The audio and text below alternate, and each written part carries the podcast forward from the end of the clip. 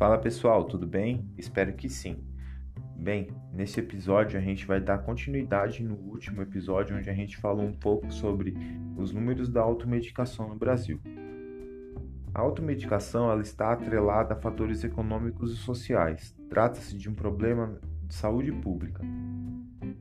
De acordo com informações coletadas no DataSUS por um grupo de farmacêuticos que estuda o perfil de intoxicações medicamentosas por automedicação no Brasil, entre os anos de 2000 e 2017 foram notificados 565.271 casos de intoxicação no Brasil.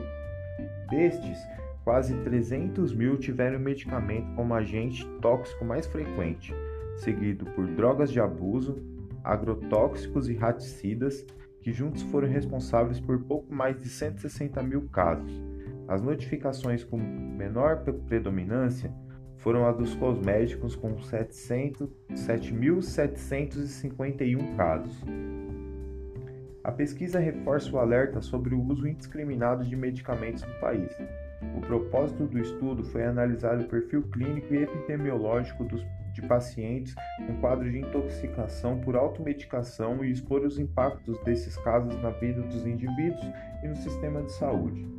A predominância de intoxicação por agente medicamentoso ocasionado de forma acidental equivale a 36,3% dos casos, e a automedicação motivou 15,15% dos casos de intoxicação. Os demais casos decorreram de uso terapêutico, uso corriqueiro, abuso e erro de administração. A automedicação está atrelada a fatores econômicos e sociais e trata-se de um problema em saúde pública. A, a prática ocorre a partir do surgimento de menor sintoma de alguma doença, ou também pelo impulso em obter o medicamento com o intuito de sanar um inconveniente. Entretanto, o uso indiscriminado de medicamentos oferece inúmeros riscos à saúde. Em muitos casos, é comum a prescrição médica e a orientação farmacêutica ser substituída por um aconselhamento indevido de um familiar ou amigo baseado em achismo, o que, o que torna a prática altamente perigosa, pois o medicamento que serve para uma pessoa não necessariamente irá ocasionar efeitos benefícios benéficos e positivos em outra.